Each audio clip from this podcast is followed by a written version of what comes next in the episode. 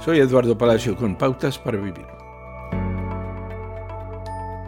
Un artículo titulado ¿Por qué necesitamos buenas historias de la iglesia? me llamó la atención.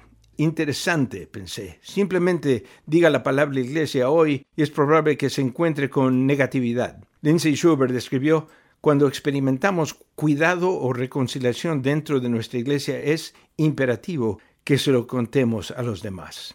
Ella recordó el periodo de su vida cuando, como una madre joven que esperaba su segundo hijo, debía guardar reposo absoluto. Era parte de un grupo de madres en una iglesia en su comunidad y aunque nunca había asistido a esa iglesia, se sorprendió cuando la gente de la iglesia comenzó a aparecer con comida preparada para su familia. Realmente no conocía a nadie en la iglesia fuera del grupo de mamás y después de que nació su hijo, pensó que sería bueno visitar esa iglesia y agradecerles por su generosidad.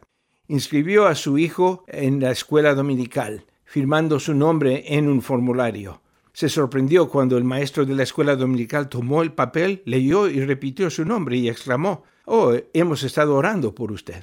Todos jugamos un papel en el dolor, el conflicto, el abandono y los sentimientos heridos de la Iglesia, pero en su misericordia Dios también nos usa para el cuidado, la curación y la redención. Esto es lo que señala Schubert. Cuando vemos y experimentamos esas cosas debemos poner atención a ellas. ¿Tiene una buena historia de la iglesia que pueda compartir para animar a otros? Acaba de escuchar a Eduardo Palacio con Pautas para Vivir, un ministerio de Guidelines International. Permita que esta estación de radio sepa cómo el programa le ha ayudado. Acompáñenos en la próxima emisión de Pautas para Vivir. Gracias por su sintonía.